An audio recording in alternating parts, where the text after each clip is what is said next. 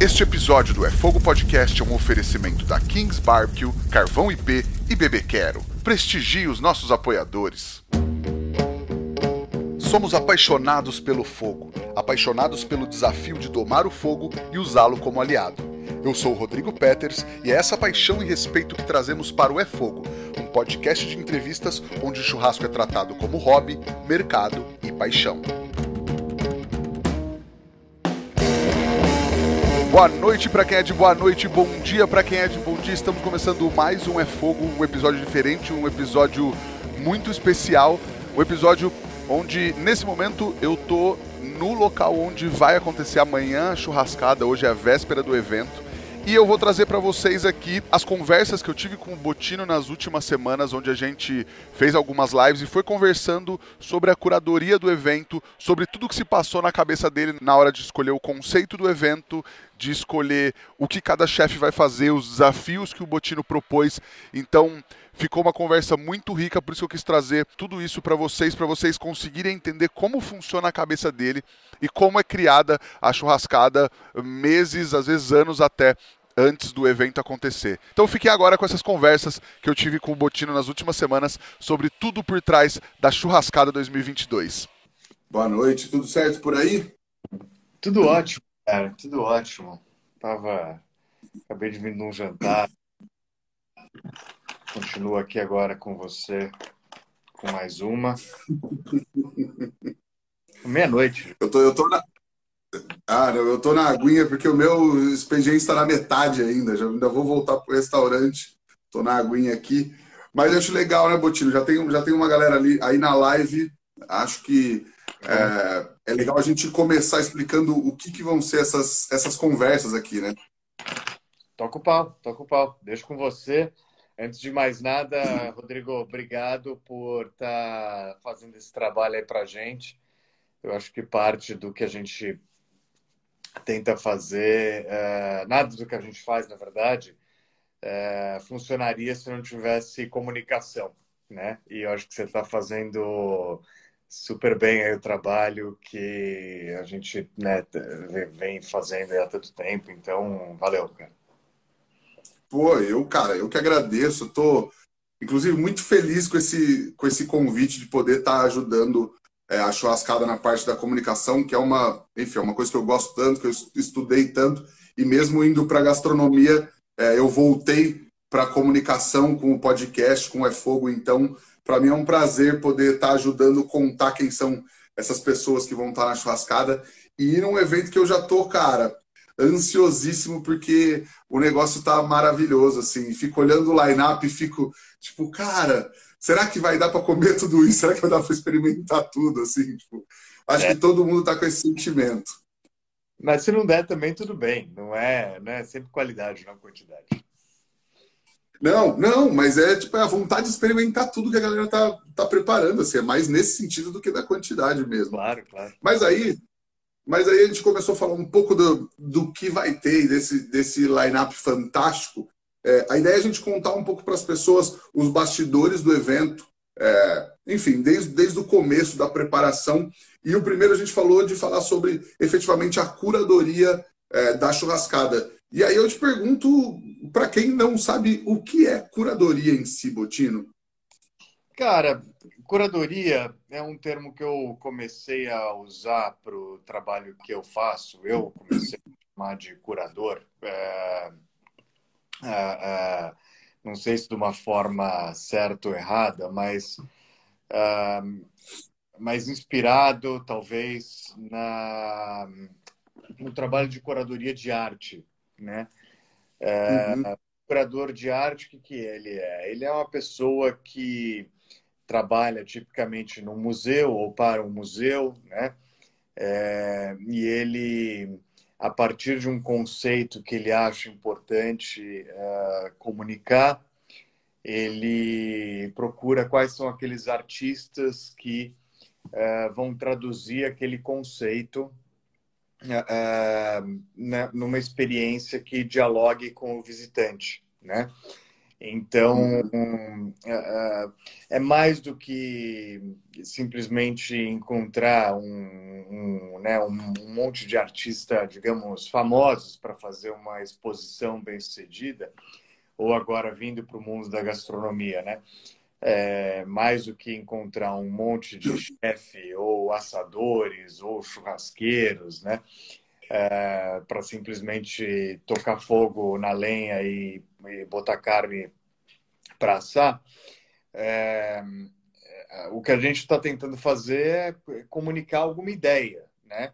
E daí ao longo, é, é, desde o processo né, de, de lançamento do line-up, e daí todo o esforço de comunicação que a gente faz, etc., tanto antes do evento, no online, no digital e, e, também depois lá dentro do evento, é de tentar criar esse diálogo entre né, o artista, que é o, o, né, o chefe, né, e o, e o visitante. Né? E esse diálogo ele é criado da forma mais incrível possível, né? que é pelo paladar, né? É, pelo uhum. paladar, pelas texturas. Então, é, eu acho que é esse um pouco o meu trabalho, sabe? De, é, é, o trabalho do curador, né? Tentar criar esse diálogo entre é, é, o chefe e o público. E na churrascada você faz esse trabalho sozinho? Cara, sozinho não. É, eu acho que o conceito, o conceito vem de muita maquinação da minha cabeça, é, mas nunca é sozinho, porque a, a, experiência gastronômica ela não é uma experiência solitária jamais, né? É, então vou, vou usar aqui um exemplo, certo? Tem uma pessoa que está vindo assar com a gente, cozinhar com a gente esse ano que eu conheci através é, de uma outra pessoa que trabalha conosco, né? É, me convidou para uma experiência, para um jantar com ele. Eu fiquei encantado com o que ele preparou, etc. Eu achei que fazia sentido para o conceito que eu estava querendo fazer. Então, então uhum. assim, no final das contas, né, quem, quem, quem escolhe, quem pode traduzir melhor aquele conceito em realidade, sim, sou eu, né? É, é, nesse aspecto é um trabalho mais solitário. Nenhum processo criativo é solitário, né? Todo processo criativo ele é coletivo, ele é dividido entre é, várias pessoas, vários times, várias experiências, amigos, né? Então, é, eu acho que tem momentos mais solitários e momentos, tem momentos mais assim de reflexão, né? De, de sentar e escrever mesmo sobre o que você acha importante falar. É, uhum. E acho que tem momentos mais né, abertos, digamos assim. Eu acho que até quando você está fazendo esse trabalho, na verdade não é um trabalho assim, ah, agora começa a curadoria da churrascada 2022. É um negócio que quando você imagina o conceito, você já tem, sei lá, pelo menos 80% na cabeça, se não tudo, né? Assim. É, a última, a última coisa que a última coisa que para mim a última parte do processo é, é, começar a identificar quem são os chefes, né? É, uhum. né? Porque todos os chefes eles precisam fazer validar aquele conceito na minha cabeça, entendeu? Então é, e é um trabalho que não para, cara, porque toda experiência que eu tenho é, né, pessoal, de alguma forma, impacta nessa formação do conceito. Essa curadoria de 2022, que eu estou bem feliz assim, com ela, né? E a gente está tentando traduzir num, numa frase simples, né? Que são caras e cores do fogo, né? É, ela, ela começou a se formar, eu lembro exatamente quando, foi no segundo dia da churrascada de 2019, numa conversa que eu tive com um chefe gringo. É... Então, você vê, é um processo que já tem um pouco mais de. tem, tem dois anos praticamente, né? É... então, assim, é, vai, é longo, sabe? Tipo, não é uma coisa do tipo, ah, vamos fazer um evento e bum, entendeu? É, eu ia te, te, perguntar qual foi a inspiração dessa, desse tema, todas as caras e cores do fogo. É, teve, teve um, às vezes, algum estalo específico que falou, tipo, cara, é isso? Cara, o gatilho foi bem simples. Eu estava em 2019, no meio da churrascada, é... encontrei com o Richard, que é o dono do Mitopia Londres, é... né? O Mitopia para quem não conhece, é um dos festivais mais importantes que tem no mundo, né? É, e foi um festival que inspirou e influenciou bastante a churrascada. Uhum. Eu tenho no Richard um cara que não só é um amigo, mas é também assim um, uma fonte de inspiração, né? É, ele inclusive é um daqueles um daqueles chefes apresentados no Steak Revolution, é, que é aquele Sim. filme importante, né? É, e eu perguntei aí, cara, o que, que você está achando, não sei o quê, tipo, e ele falou assim, pô, tô adorando, tá incrível, é muito melhor que o Mitope, não sei o quê, mas logo em seguida ele veio com o banho. ele falou assim, mas eu tô vendo pouco Brasil, né? É, e, e, esse foi o gatilho, né? É, porque, claro, porque a gente a gente nunca teve um compromisso com mostrar Brasil. A gente sempre teve um compromisso com mostrar técnicas de fogo diferentes, animais e cortes pouco populares. uhum. Sempre teve uma, um compromisso com uh, entregar uma experiência gastronômica incrível, mas não necessariamente uh, de raiz brasileira. E Sim. E daí eu comecei a entender um pouco melhor aquele comentário dele e percebi o quanto que a gente estava uh, uh, deixando de enriquecer a experiência do nosso visitante, a experiência que a churrascada entrega, deixando né, tanta cultura, tanta fonte interessante para trás, né?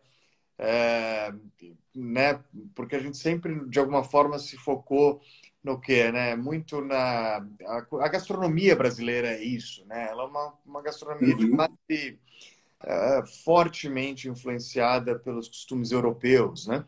É, Sim. É, embora a gente tenha aí alguns bolsões, né, né, que se destacam um pouquinho mais, né, por ter as influências de matriz africana, de populações originárias, etc. A gastronomia que se valorizou no Brasil foi essa e de alguma forma a gente estava nesse caminho também, entendeu?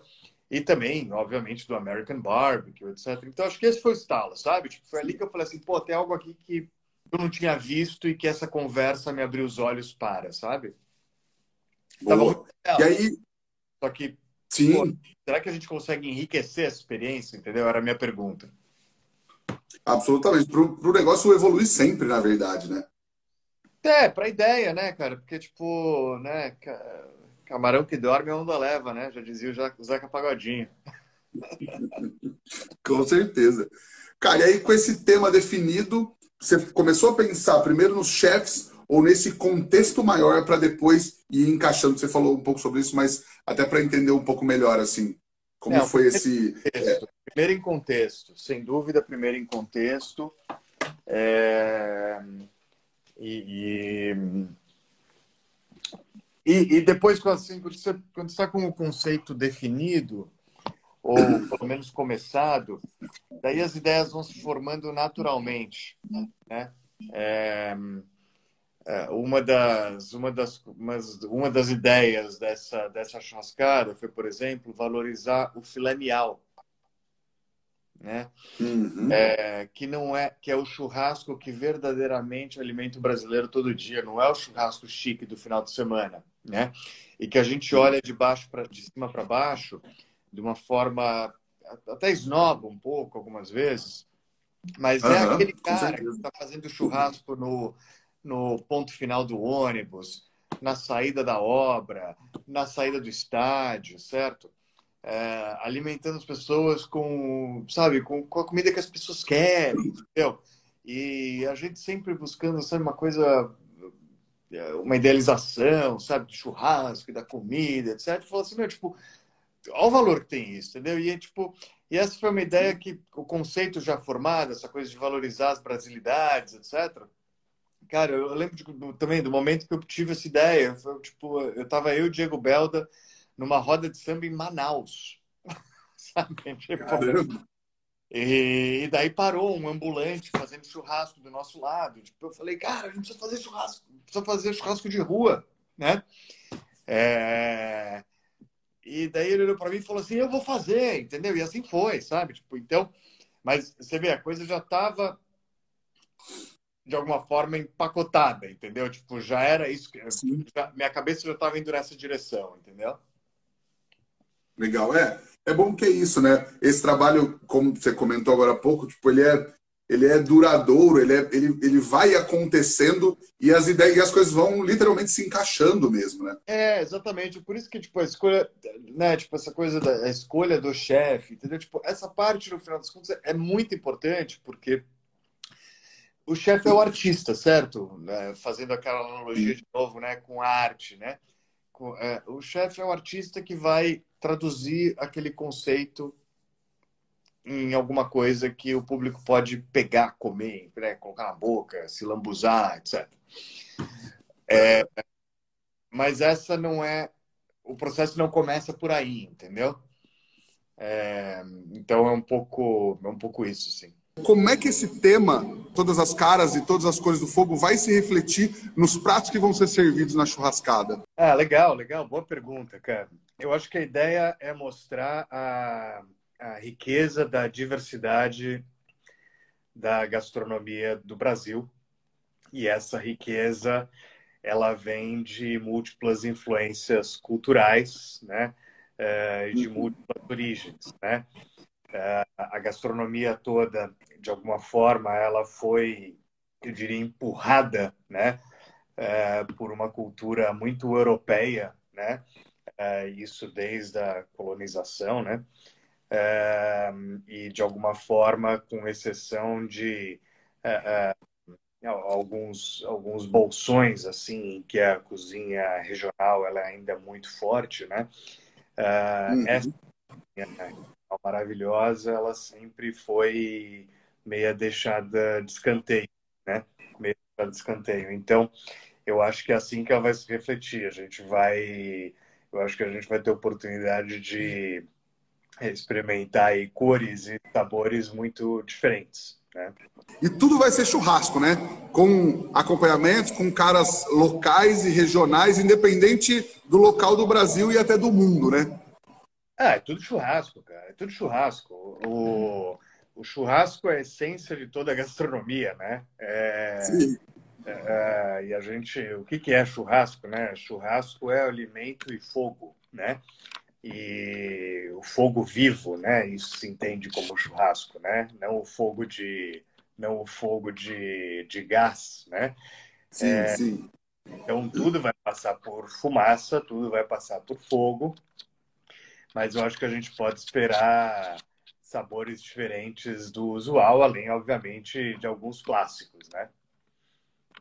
Legal. A, a gente fala também bastante do American Barbecue, né, do churrasco defumado. A gente está num momento hoje no Brasil que a gente tem bastante gente fazendo um trabalho muito legal com essa pegada americana, já é, conseguindo fazer um trabalho muito legal, é, pau a pau com essa raiz americana mesmo, sem, sem deixar a desejar nada para os americanos, mas tem muita gente também fazendo um barbecue muito brasileiro, usando é, a técnica da defumação, que inclusive hoje em dia a gente até já tem provas também, é muito nossa, é muito indígena, muito amazônica, é, para fazer um barbecue com uma cara brasileira, um churrasco defumado com uma cara brasileira, com influências regionais e locais brasileiras no norte, nordeste, centro-oeste e tal.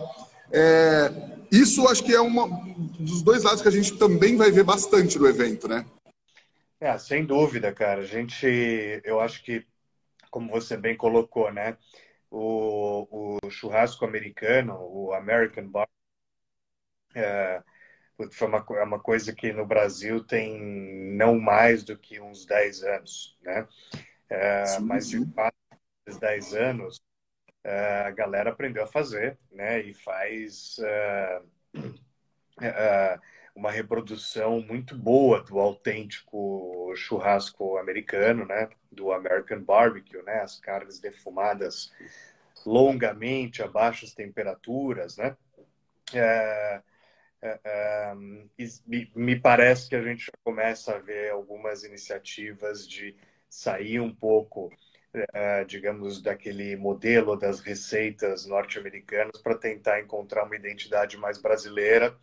E isso é uma coisa que eu quero realmente, que eu quero realmente reforçar é, nessa churrascada.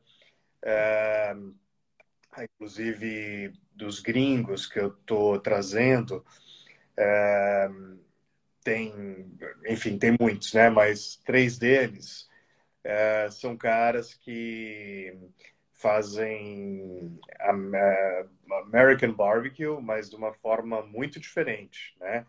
É, tem o John Bates, que, é, enfim, é um cara que vem de alta gastronomia e que hoje cozinha num estacionamento de shopping é, porque é o que ele decidiu fazer, porque é o que ele ama e queria ter liberdade de fazer o que ele queria.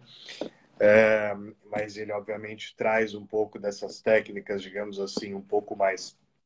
É, talvez refinadas seja a palavra certa.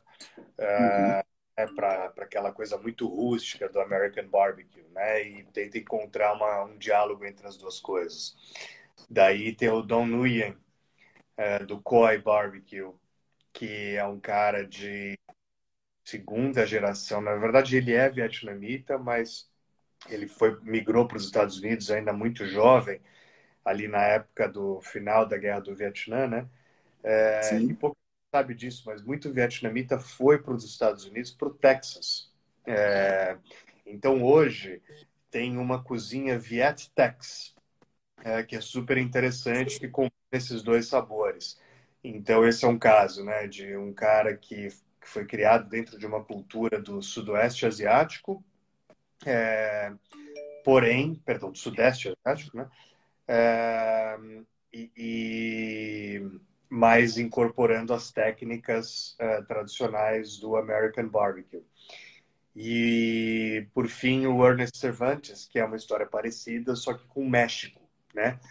é, talvez um pouco mais conhecido da gente, né, o tal da cozinha Tex-Mex, mas a gente normalmente não associa a cozinha Tex-Mex a barbecue, né? A gente associa Sim. a outros tipos de é, pratos, né? É, o burrito, as farritas, tipo de coisa.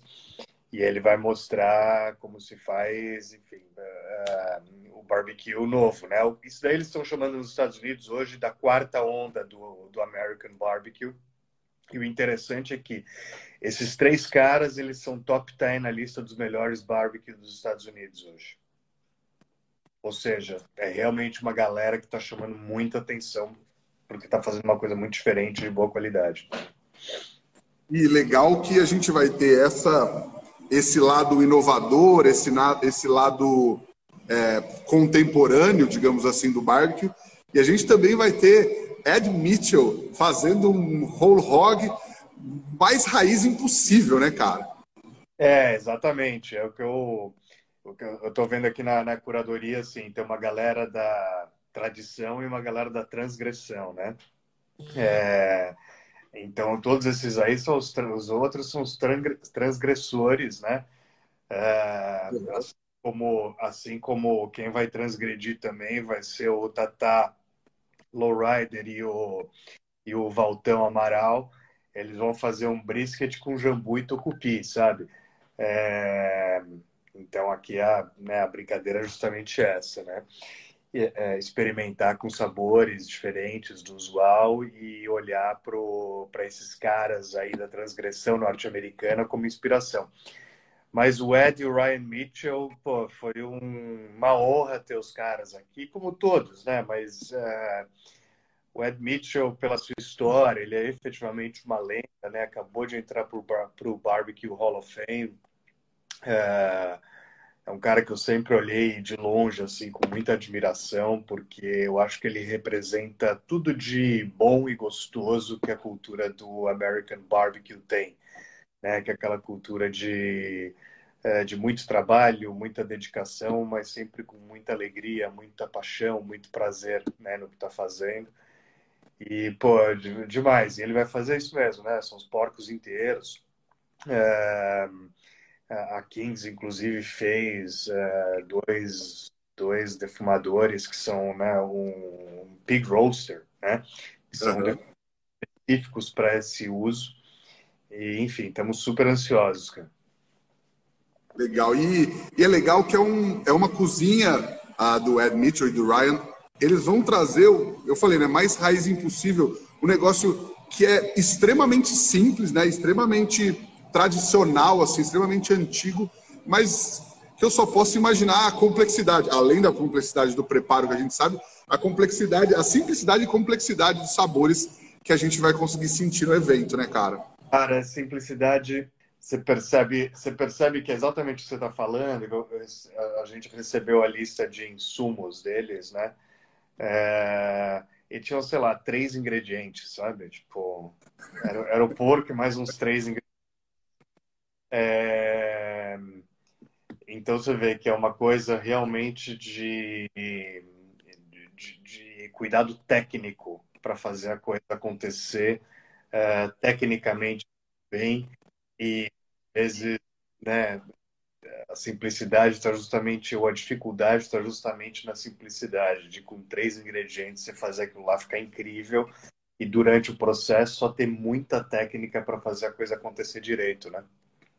Claro. Cara, e aí a gente brinca no podcast, né, no É Fogo, que tem o Lenha na Fogueira, que é pergunta polêmica. Tem uma pergunta semi-polêmica aqui. Vai ter é. picanha na churrascada? Ah, não vai ter. Não vai ter picanha. É, hashtag não vai ter picanha. Cara, sabe por que, que não vai ter picanha?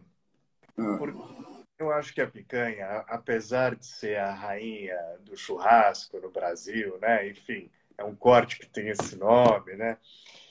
Eu acho que justamente por isso ela não precisa estar tá lá. É um corte delicioso, é um corte que tipicamente todo mundo faz muito bem em casa, né? É, e eu de verdade acho que eu tenho obrigação de mostrar é, para o público é, cortes um pouco mais interessantes, cortes mais difíceis de serem executados. É, então a gente vai mostrar um churrasco sem picanha pela primeira vez, assim, é, e vai mostrar, né, todos os outros cortes incríveis, entendeu? Mas, enfim, eu tô, eu tô, eu tô bem feliz, assim, de que, pô, deu para fazer sem a picanha, sabe?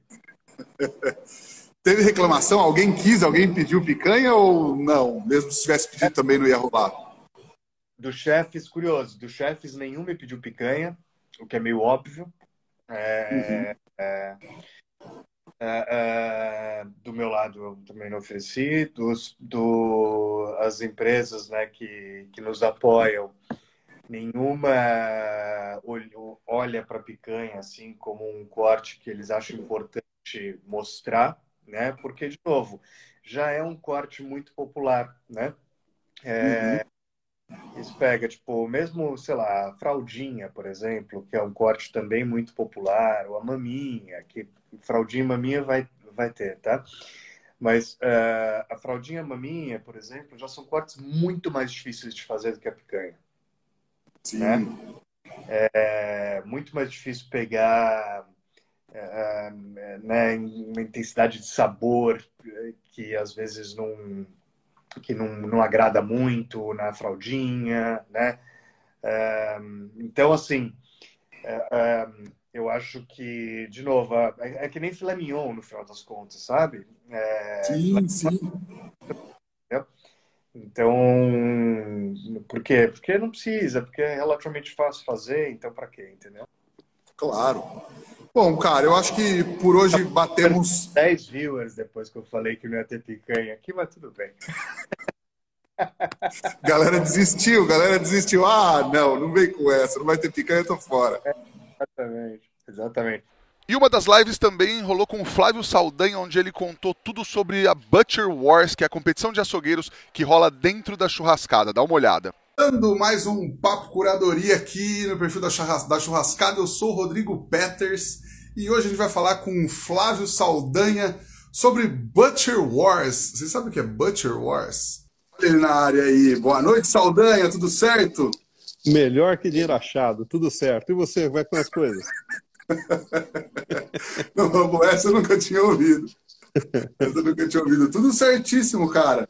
Estamos aqui nessa, nessa quarta-feira para mais um papo que a gente chama de papo curadoria aqui que eu venho falando nos, nas últimas lives com o Botino.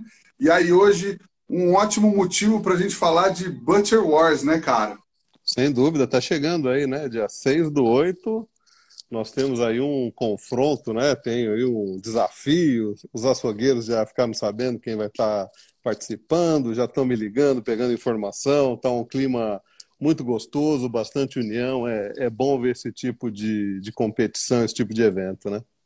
Legal, cara. Eu acho que eu vou começar te perguntando é, o que, que é Butcher Wars, para quem de repente vai no evento e não está sabendo, não, não sabe do, do que se trata. O que, que é Butcher Wars, Saldanha? Assim, no, no mundo do, do açougue, do, dos conselhos mundiais e tudo, existem vários eventos. Né? Existem eventos de times, eventos de competição, eventos de tudo quanto é tipo, mas o Butcher Wars, sem dúvida alguma, é o mais dinâmico, o mais o que movimenta, o que chama mais a plateia, o que mostra mais habilidade, né? Ele é um campeonato, né? Um, concurso individual. Começou a ser feito no, no Midstock, nós já fizemos na churrascada na, na última edição, com bastante empolgação, né? todo mundo torce, é, por dois motivos. Né? É um negócio muito dinâmico, são 30 minutos, onde o açougueiro tem que trabalhar meia banda de cordeiro e o meio do porco, né? que é o lombo, costela e barriga. Ele tem que, em 30 minutos, fazer produtos bacanas, produtos que façam sentido, é, manter sua área de trabalho organizada, limpa, e isso, assim, para quem vê de fora, 30 minutos parece bastante tempo, para quem está ali é um corre-corre, e tem que montar um display, e tem que chamar a proteína, então são 30 minutos, como eu brinco, né, de tensão total, né? O público acompanha, a gente puxa a ola, a gente joga brinde para o público, graças a Deus, assim, é um negócio muito interessante, não tem aquela coisa da a desossa tradicional, que ficou uma pessoa trabalhando, aquele profissão que nós criamos com a churrascada, né, o locutor de desossa, ou ele está mexendo aqui, uhum. está fazendo ali, que é um negócio que é interessante, mas que às vezes perde um pouco de, de atenção. A churrasca, a, o Butcher Wars é, é impressionante, são 30 minutos, você olha para o pessoal, eu fico ali no palco como juiz, né, e você olha no, na feição de todo mundo, tá todo mundo com o olho arregalado, olho aberto, não prestando atenção, as imagens são jogadas para o telão, é uma é muito interessante, vale a pena conferir, vale a pena participar. Tivemos um número de inscritos bem grandes, né, esse ano, tivemos aí 30 e poucos inscritos. Na primeira vez que a gente fez não, não tinha um número, ou seja, o pessoal já está reconhecendo, vem gente do Brasil inteiro, temos um argentino participando, então vai ser muito, muito, muito bacana. Que legal, cara. E aí eu queria que você repetisse as proteínas, o que, que eles vão trabalhar, e até assim, explicar, porque para quem nunca viu, imagina que assim, ah tá, eles têm que destrinchar, ou eles têm que desossar, mas não, eles fazem é, peças atrativamente bonitas ou, ou, fazem uma apresentação diferente do que a gente está acostumado nos açougues, principalmente do Brasil, né? Sem dúvida, né? Como a competição é lá fora, ela vem da escola australiana, que segue um pouco o estilo europeu e inglês de apresentação, né? E lá, como a gente sempre fala, né, a missão do time é tentar pro, promover e divulgar cada vez mais esse novo conceito de açougue no Brasil, onde a gente não vende somente a carne pela carne ah, o meu bife está mais bonito que o do concorrente, ou o meu tem um pouco mais de marmoreio que o do outro, aquela coisa toda. Lá se vende produto, né? O que que eu faço com essa carne? Então eu vou rechear, eu vou temperar, eu vou jogar um molho, eu vou marinar, eu vou glaciar, eu vou empanar, enfim, são várias técnicas, técnicas que a gente usa. A mais conhecida é os nós de amarração para os bifes, que facilitam a vida do usuário, do consumidor da carne. Então os açougues lá fora, tanto americanos quanto europeus, eles já estão nessa pegada há alguns anos de fazer produto, onde eles deixam à disposição do, do consumidor produtos para ficar é, é, levar e colocar no forno, é levar e colocar no air fryer, produtos que tenham assim muito mais usabilidade, seja prático, seja gostoso. E isso leva o nome do açougue como um destination. Tipo, lá fora é normal, cara. Ah, eu vou comer esse troço de carne que é só feito no açougue do Adam eu vou comp comprar essa, essa linguiça porque só lá que é feito de uma maneira bacana. E o Butcher Wars, ele promove isso de uma maneira muito forte lá na Austrália, né? Porque é comum você ir num açougue lá e o cara fala assim, gente, estou participando do Butcher Wars, vão lá e me torçam por mim. Porque a comunidade dele ali na região, os clientes dele vão participar e vão torcer por ele, gritam o nome dele, é, é bonito de ver. E ao mesmo legal, tempo, cara. se ele ganha um prêmio lá, ele estampa e coloca o troféu, vencedor do Butcher Wars, o segundo colocado no Butcher Wars, isso agrega valor ao estabelecimento, os clientes passam a ir lá mais vezes e ele consegue divulgar os produtos que ele quer vender. São produtos de valor agregado, são produtos destination e muitas vezes produtos exclusivos. Né? Algum, alguns açougues produzem exclusivamente alguns produtos e o cliente se desloca para ir atrás daquele produto. Né? Então, além de ser uma competição, é uma demonstração da arte, demonstração do trabalho dos açougueiros e um convite, tipo, venha conhecer o meu açougue, tudo isso que você está vendo aqui que eu fiz em 30 minutos, tem coisas que eu faço mais legal lá também, tem coisas que eu faço bacana, e assim, as proteínas, como você falou, né, elas vêm em carcaça, né? Então é a meia banda de cordeiro, cada atleta, uhum. ele entra, né, a gente chama de atleta o cara, né? O cara entra com essa carcaça no ombro, ele se apresenta para o público e sobe no palco, né? E a segunda proteína é a meia banda de, suína, é a meia banda de porco, a meia banda suína, que é o lombo inteiro com a barriga mais a costela. Então, ah. aquela meia banda também, tudo com osso. Quando ele termina de trabalhar o cordeiro, ele grita, porco. Nós aqui estamos auxiliando, a gente sobe o porco para a bancada dele, para ele não perder tempo. Aí ele trabalha o porco. Quando ele fala trabalhar, não é só desossar, igual você falou, não é só desossar e fazer um steak, fazer um prime rib, alguma coisa assim. Não, ele vai abrir a costela, ele vai puxar uma carne, ele vai colocar um recheio, ele vai amarrar, ele vai dar um nó, ele vai colocar um tempero. Mesmo assim, ele tem que manter a área dele limpa, ele tem que manter a faca afiada, não pode colocar a faca na mesa, usa-se muito coldre, né? Uhum. E vale muito da criatividade dele. Nós, né, os juízes todos, o que a gente olha é agilidade, técnica, a compreensão do, do todo e o produto acabado e a apresentação do display, né? Criatividade e a limpeza do local. Tudo isso é um somatório de pontos.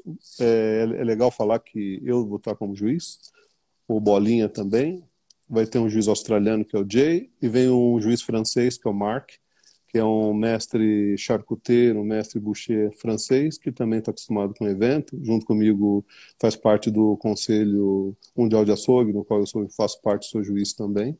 Então vai ser bastante dinâmico, bastante nota. Os juízes prometem ser bem sérios e rigorosos também, vão apertar a turma, vão descontar ponto, vai ser bem disputado. Legal. Então são esses quatro juízes que você falou e o Alder vai estar de mestre de cerimônias da festa.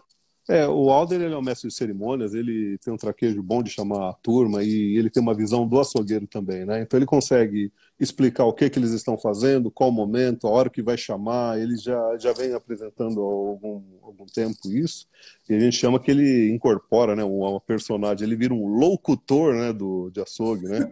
Porque realmente ele chama a turma para participar. Então, vale a pena, assim, é, é bem divertido. Como eu falei, ele tem o time certinho, então ele sabe quando o cara vai puxar, ele fala, opa, aconteceu alguma coisa ali. E nisso ele vai traduzindo alguma coisa que talvez o, o nosso visitante lá talvez não, não conheça ainda, né? Mas ele vai começar a perceber, vai começar a prestar atenção, vai vai ser alertado a qualquer momento, vai ser chamado para participar, para participar e vai, assim, vai ser bem, bem divertido. São 30 minutos assim de uma correria muito saudável, muito respeitosa. Depois cada açougueiro ele tem por obrigação um minuto para apresentar o que, que ele fez, né? Para não falar que veio, baixou uma luz e ele fez qualquer coisa, né? Ele vai uhum. dizer: esse é um produto que eu fiz dessa maneira, com ervas assim, eu trouxe isso aqui. Geralmente eles levam ervas, levam temperos, levam marinadas, levam coberturas, levam tudo e levam um display para montar uma apresentação bem bonita. E ele explica certinho o que, que ele fez, para que, que ele fez, para que, que serve, né? E depois a gente vai provar também isso aí, né? Vai ter um, um uma área do, dos butchers, né? onde a gente vai produzir ação alguns desses produtos também para o pessoal provar, né? Era isso que eu ia te perguntar. Você falou que a galera é, ia te perguntar um pouco mais sobre os critérios que você, citou, mas aí assim, você falou que a galera tempera, marina e tudo mais. É, isso também é julgado, é levado em consideração no julgamento, então ele vai ser preparado para esse tempero ser avaliado depois, ou só vai ser preparado para uma confraternização, para a galera experimentar? Nessa edição, ele só é preparado para a galera experimentar. Obviamente, todo mundo ali tem uma ideia não tão artística de ah, vou jogar qualquer coisa e vai, porque sabe que alguém em algum momento vai comer aquilo, né? A gente não vai desperdiçar nada, né? Em outras competições, aí a gente trabalha com a parte de gastronomia. Uma das notas é a gastronomia, onde os juízes eles escolhem alguns produtos que tem na mesa e eles levam da seguinte maneira: você coloca o produto, então você coloca, sei lá, um corset de, de, de, de porco, que é um filé mignon aberto, recheado, amarrado fica parecendo um corset mesmo. Aí o pessoal leva, o juiz pega a plaquinha escrito assim, corset suíno, fica pronto em 15 minutos num forno a 180 graus. Ele não fala com você, ele leva o produto e a placa. Aí, no outro dia ele chega, olha, eu fiz o seu produto, naquele temperatura que você falou e naquele tempo, o produto queimou. Ou o produto ficou cru. Qualquer dessas duas situações, ele tira todos os seus pontos de gastronomia. Se o produto ficou razoável, ficou bem apresentável, ele entra no outro julgamento para gerar os melhores produtos do evento. Que é uma outra categoria que a gente vai vir mais para frente, que é melhor salsicha, é o melhor corte de frango, é o melhor produto de porco, é o melhor produto bovino, e aí a gente vai crescendo depois nos campeonatos. Essa é mais para ver as apresentações, e mas nós vamos experimentar ali na, na estação dos Butchers, sim. Legal. E aí você falou que esse ano a gente teve muitas inscrições, é, tiveram selecionados, a lista foi divulgada ontem, se não me engano, né? E aí foi.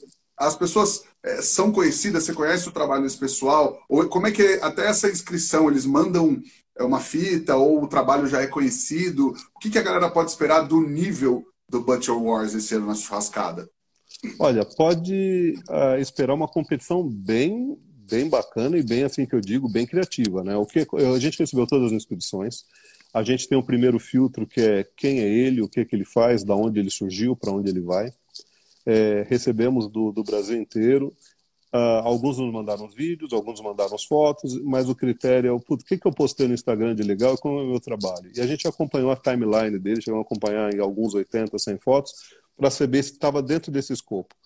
Então, por exemplo, ah, eu trabalho em açougue desde criança, eu faço um bife de alcatra, eu desosso um lombo. Cara, não, infelizmente não é isso que a gente está procurando agora.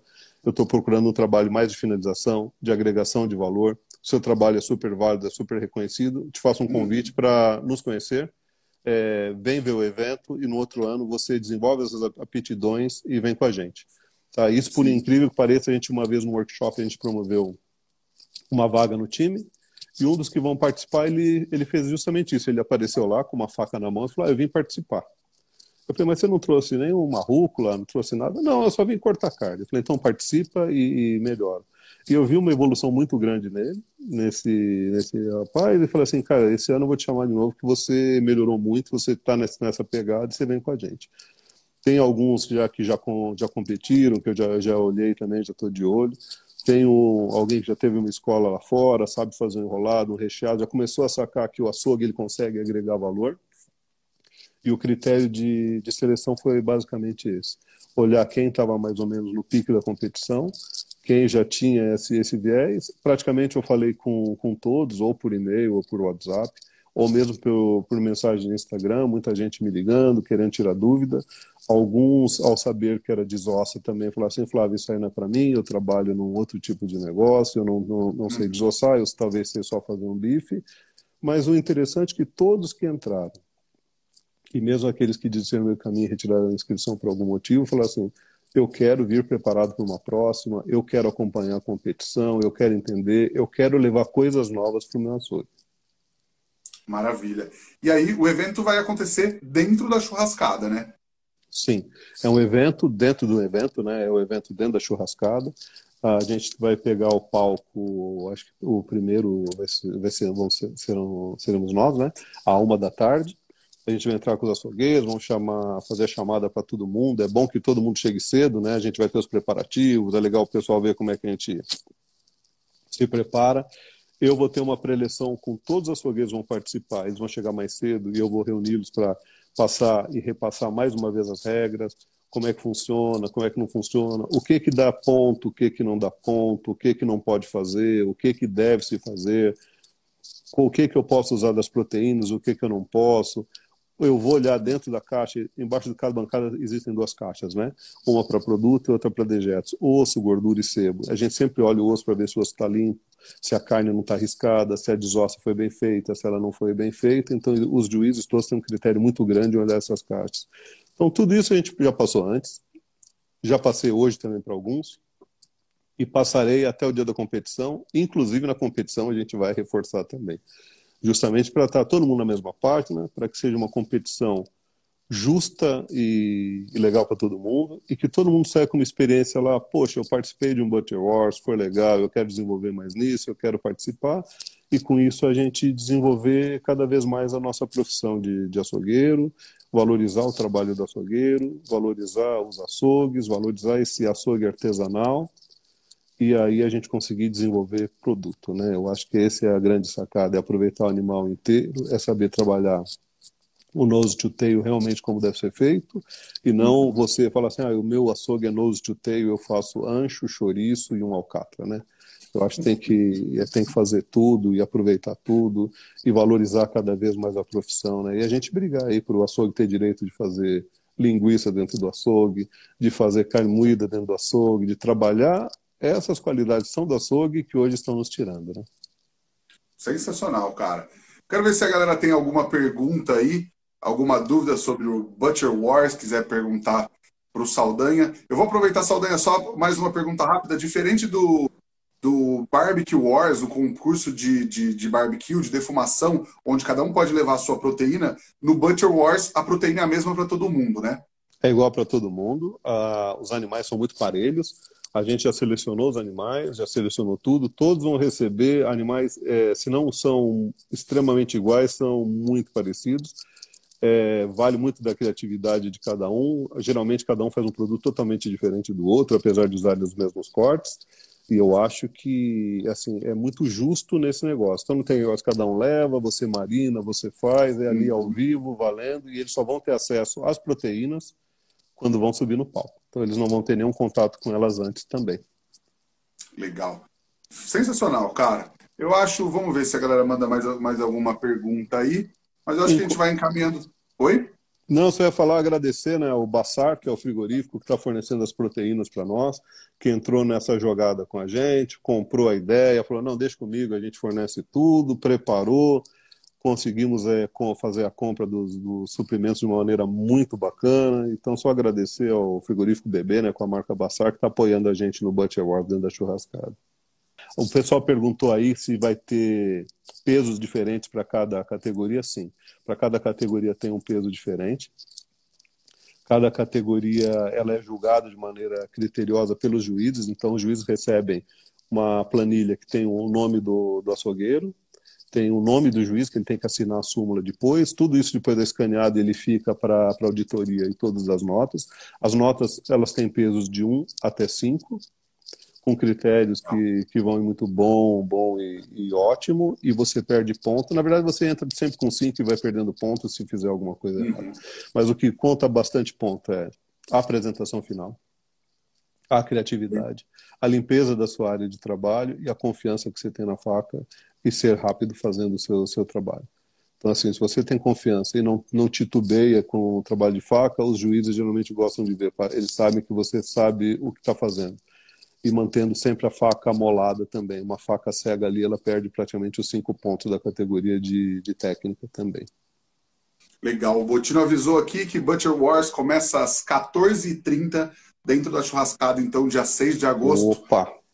Não vejo a hora, acho que está todo mundo muito ansioso. Acho que, enfim, contando os dias, contando as semanas aí, churrascada está chegando. A gente se encontra lá, Saldanha. Brigadão pelo papo. Acho que foi muito legal para a gente conseguir explicar para o pessoal e chamar para mais esse evento que vai acontecer dentro da churrascada, é, mais uma atração diferente. E acho que vale, vale muito a pena a gente acompanhar, porque, enfim, o trabalho de uma galera que está mandando bem aí pelo Brasil e, um, e uma demonstração e, uma, e uma, uma competição muito diferente, né?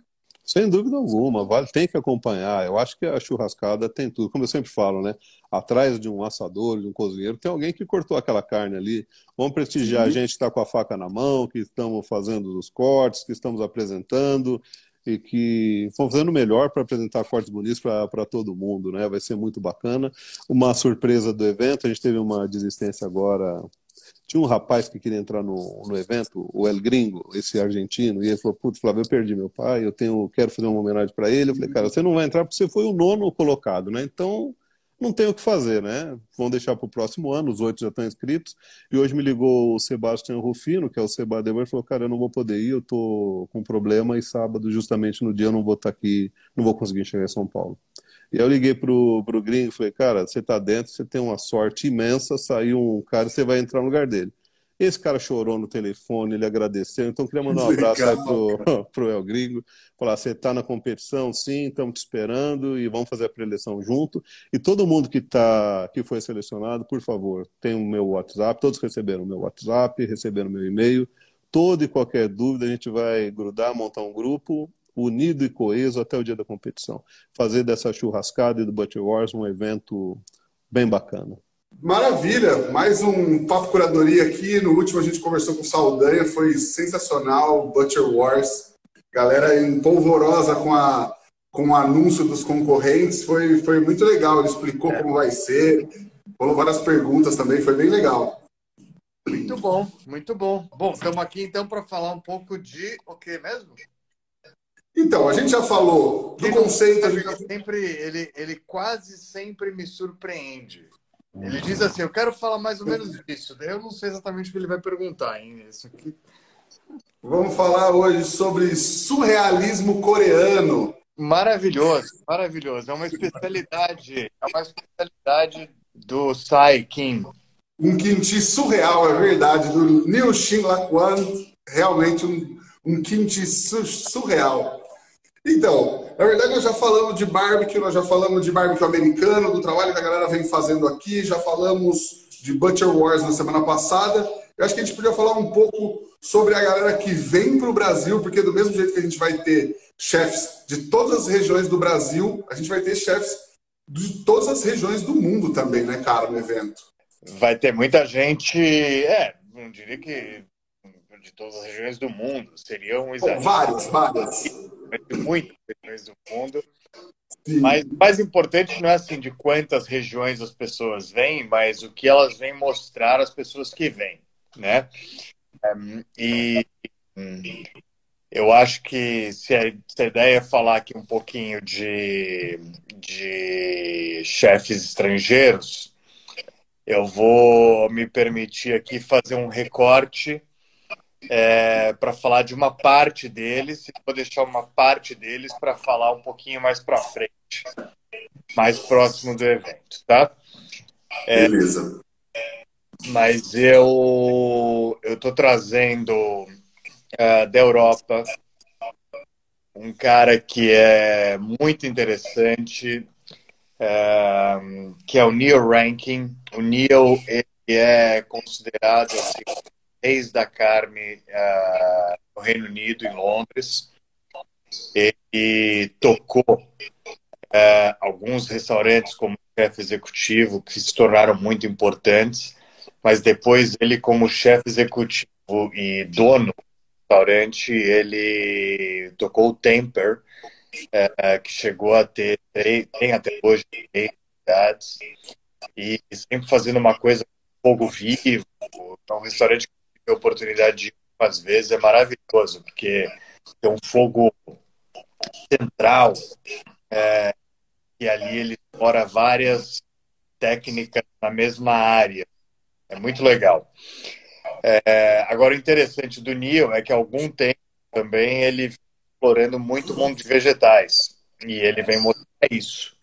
É, eu acho que é legal para as pessoas verem é, é, né, o que, que um chefe que ama carne, que adora fazer carne e que ganhou respeito né, é, no mundo da carne, é, consegue fazer é, sem medo, obviamente, de comprometer a sua carreira, a sua imagem, né? É, enfim, essa questão aí toda resolvida, né? daí, cara, eu acho que ele é um Daí a gente tem alguns estrangeiros que são é, é, residentes no Brasil, né? Que eu acho que é importante citar, porque de alguma Sim. forma eles, embora estejam no Brasil alguns já há muito tempo, eles vêm representando né, as suas cores e sabores locais. Então tá o Checho Gonzalez, que é né, tipo, uma referência uh, na cozinha boliviana. Uh, boliviana não, se eu ouve falar isso, ele me mata.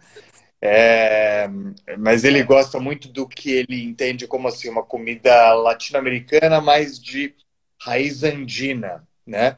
É, então, enfim, toda aquela toda aquela zona ali do oeste da América Latina, né, da América do Sul, é, que, ele, que representa muito bem é, com o Comedoria Gonzalez há muito tempo em São Paulo e mais recentemente com o Mescla. Daí a gente tem um argentino, que é o Chico Mancuso, que acho que você anunciou hoje. O Chico, ele é um cara que há uns 10 anos começou a se dedicar à gastronomia e ele, de alguma forma, é, é, é um dos responsáveis aí pelo boom da cultura da parrilha é, em São Paulo. Não sei dizer se existe essa cultura no Brasil inteiro, seria um exagero. Eu sei que em São Paulo e em Bauru tem. Ah, tem no Brasil inteiro, viu, cara? Agora tem no Brasil inteiro. É. É, daí, com o Neil, é, ou, vem, vem, um casal que é super bacana, a Dipali e o Vijay, que faz um baita sucesso com comida indiana que é lá em São Paulo. É, mas eles vão fazer uma coisa muito específica para apoiar o Neil. Eles vão fazer um pão nã indiano, que para quem não sabe é um pão é um pão chato, né? É, quase que sem fermentação, é, que ele é assado lateral de um forno que se chama tandoori é, e, basicamente a massa ela é espalmada e grudada na lateral desse forno, então um pão super fresquinho é, e super diferente daquilo que a gente está acostumado né? É, é, e vai compor esse kebab de vegetais que ele vai fazer, né? O Nia vai fazer um kebab de vegetais, exatamente. Vegetais, palmito, super legal. É. Daí a gente tem uma turma que está vindo dos Estados Unidos. E daí, para mim, isso é um capítulo na churrascada, porque eu decidi é, trazer gente dos Estados Unidos que não fosse gente representante do barbecue americano clássico, aquele barbecue competição, aquele que as pessoas encontram uh, ou que ou que está no roteiro né, de todo mundo que vai para o Texas, por exemplo. Né? É, e por que, que eu resolvi fazer? Porque o, o barbecue americano ele está passando por o que a, a mídia está chamando da quarta onda do barbecue. Tá?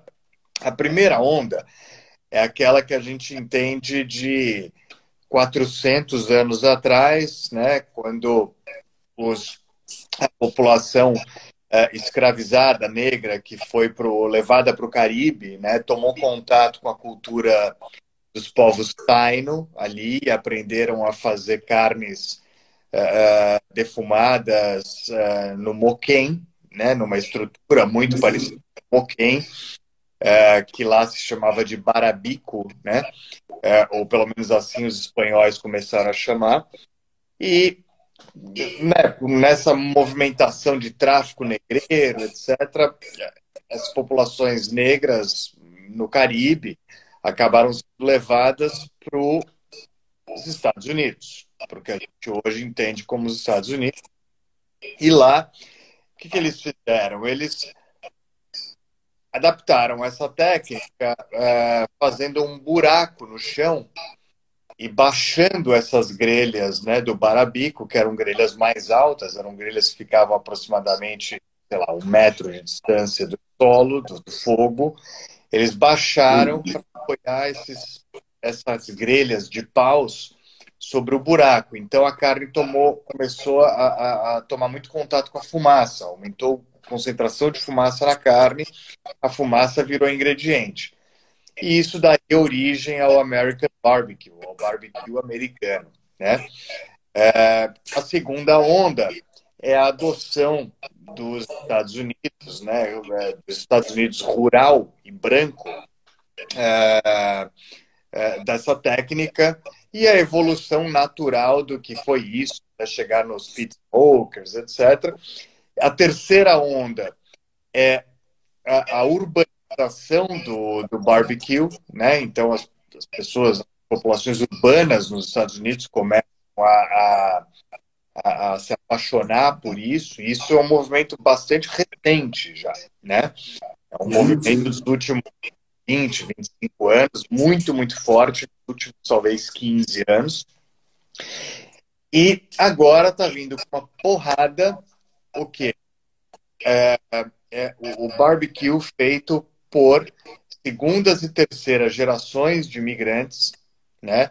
É, que estão mudando, usando aquela mesma técnica, mas adotando cores e sabores novos, né? É, então, é, a gente está trazendo um cara que se chama uh, uh, Don Nguyen, que é vietnamita de nascimento, uh, foi muito pequenininho para os Estados Unidos como refugiado da Guerra do Vietnã, cresceu num lar vietnamita dentro de uma cultura norte-americana. É, e ele está arrasando, é um cara que está top 10 da lista lá dos melhores dos Estados Unidos, enfim. É, outro que está nessa mesma pegada é o Dom, é o Ernest Cervantes, que é mexicano, história parecida. Né? É, esse ano, inclusive, ele foi indicado ao James Beard Award, que é o Oscar da gastronomia norte-americana. É, terceiro cara é o John Bates, que não é, não tem essa história de imigração, ele é americano de raiz, mas ele tem uma uhum. história, uma carreira na gastronomia, na alta gastronomia, e ele também representa um pouco do que está acontecendo hoje nos Estados Unidos, que são chefes de alta gastronomia, apaixonados pelo barbecue, levando o barbecue uh, uh, para dentro dos restaurantes de alta gastronomia, ou ao contrário, que foi o caso dele. Ele saiu de uma história de alta gastronomia para ir fazer barbecue no estacionamento de um shopping center nos Estados Unidos, mas obviamente colocando técnica, técnica de alta gastronomia no processo. E é, é, um cara que um cara que está vindo dos Estados Unidos também que é super importante, é, ele é, o apelido dele é o professor, é o Tuff Stone, certo? Que ganhou apenas seis títulos mundiais. É, apenas. E, e, e, e, estamos super honrados com ele. Inclusive, depois da churrascada, vai ter um curso é, que a gente está fazendo lá na Fazenda Churrascada junto com a Kings, etc. É, então, é, é um pouco essa a história dos gringos que estão vindo. É, eu não falei aqui dos mexicanos, né? É, mas vale a pena falar deles também. São os mexicanos que estão retratados no, no Crônicas del Taco, naquela série do Netflix. É, é um grupo de quatro mexicanos. É, e só tem cara muito fera ali, só tem cara muito fera. Um deles é embaixador da província de Monterrey, embaixador de gastronomia da província de Monterrey. O outro é, foi agora segundo colocado no Medicine May, numa categoria específica. É, é, gente muito, muito gabaritada, cara. E tem mais dois oh, caras. Beto, o Beto Lamanzana acabou de perguntar aqui: Olá, e listas para comer tacos de México? Nem, nem vou falar para ele quanto a gente está o quanto estão os listos para, para comer? Já, já aguardando. Muito listos, muito listos, manzana. Muito listos. É, e são os figuras, são uma, uma turma muito gente boa também, super fácil de trabalhar, dedicados. É, e daí tem mais dois caras que eu vou guardar para uma próxima conversa, que é o Ed Mitchell e o Ryan Mitchell, dos Estados Unidos. É, é, e um outro cara que eu também vou guardar para essa última conversa, é, que é o Nico Reynolds, que é de origem jamaicana. Tá? Aí tem uma outra história para ser falada a respeito disso. Mas por que, que eu estou trazendo esses americanos especificamente? Porque eu acho que agora é o momento do brasileiro que já entendeu como faz o American Barbecue muito bem, começar a explorar um pouco do tempero brasileiro, né? Uh, a gente pode pegar a técnica do American Barbecue e a gente pode uh, uh, trabalhá-la de uma forma que, se, que a gente tem um churrasco de expressão, um churrasco de defumação, né? De expressão e identidade fortemente nacional, né? Trabalhando ingredientes, trabalhando as raízes culturais do Brasil. E eu gostaria muito que esses caras servissem de inspiração, digamos assim, é, para brasileiros que estão que estão trabalhando nisso. Eu vi que o eu vi que o Caribé está seguindo a gente aqui. É, é, o Caribé é um, é um autor incrível, pesquisador aí a respeito do do barbecue nos Estados Unidos e de como esse barbecue está se evoluindo no Brasil também. E, sem dúvida, ele próprio acho que é uma inspiração para esse momento mas, de fato, você pega a lista hoje dos grandes dos Estados Unidos, é, os grandes já não são os óbvios. Os óbvios, eles estão ficando um pouco datados, digamos assim. É óbvio, com muito respeito, admiração, é uma delícia tudo que os caras fazem, certo? Mas aquela coisa de... A, a, a gastronomia, ela precisa evoluir, né? E, ao mesmo tempo que a gente precisa é, é, apreciar a tradição, é, a gente precisa também apreciar as transgressões que levam, que vão criar as tradições futuras, entendeu? Senão a gente estaria, né, certo? Na, na Itália não se comeria, não se comeria macarrão, não é isso? É, não teria, não teria molho de tomate, certo? Porque, enfim, é uma história mais longa, mas é, eu acho que é um pouco... A transgressão de hoje é, é o clássico de amanhã, né? A transgressão de hoje é, e se não for o clássico, cara, tipo, é um. Ali é, um, é uma. É uma. É uma beliscada no universo, sabe? Que alguma coisa causa. É, e, e é super importante, porque eu acho que é muito legal o American Barbecue, certo? Eu sou um promotor da ideia, certo? Eu, eu tenho culpa nisso. Acho que eu tenho muita culpa. É, mas eu acho que assim, beleza, já aprendemos a fazer, sabemos copiar muito bem. Agora vamos tentar encontrar uma, um caminho nosso. Sim, eu acho até isso muito legal, porque, por exemplo, hoje eu estava vendo uma matéria no The New York Times que eles estavam descobrindo o cachorro quente com pico de galo, que na verdade já faz cachorro quente com vinagrete aqui no Brasil há quantas décadas. Então, assim, o negócio veio e já voltou de, de uma outra maneira, assim. Então, consequentemente, isso vai acontecer, acontece com tudo e vai acontecer com barbecue, com certeza. É, sem dúvida, cara, sem dúvida. Eu acho que é, aí acho que é maravilhoso, assim, para quem é, para quem só está interessado em fazer, em fazer é, uma coisa, eu acho que é legal também, né? É, uhum. é, é mas, de fato, muita tradição é, dá uma bloqueada na criatividade, né? É, então, eu acho que a gente tem que respeitar a tradição e saber fazer o tradicional para conseguir dar o próximo passo, o próximo pulo, né? Mas eu acho que essa mas eu acho que essa ideia é, é, um pouco isso, assim, sabe? Tipo, como é que a gente. Como é que a gente explora? E daí eu tenho. E daí, tipo, já tem umas coisas legais, assim, do tipo. O, o Tata Lowrider e o Walter Amaral, eles vão fazer. Eles vão fazer brisket com jambu e tucupi, certo? É, é, né, que são são, são ingredientes amazônicos, né? E eles são de São Paulo, ou seja, para eles não é óbvio isso também, certo? Eles estão tentando aprender a fazer isso, mas encarar o desafio, né? É, o, o Paulo Ioller e o Boca, eles vão fazer um biaribi é, de, de cordeiro e porco. É, ou seja, vão usar uma técnica é, de povos originários brasileiros, né, é, do que hoje se entende como Brasil, né, é, é, e são caras que não estão exatamente é, dedicados a fazer isso no dia a dia, mas vão aprender a fazer, entendeu? Então é um pouco essa, acho que é um pouco essa brincadeira. E vão fazer isso misturando com kimchi, sabe? Então assim, tipo, não tem a, a, a gente está aqui para ser feliz e quebrar as regras que são possíveis de quebrar, entendeu? Respeitando a tradição, mas, mas sempre olhando para frente, cara. Legal. E tem um cara que também, você não falou que, enfim, não é americano, mas é o, o primeiro pitmaster do mundo árabe que vem aí também, né?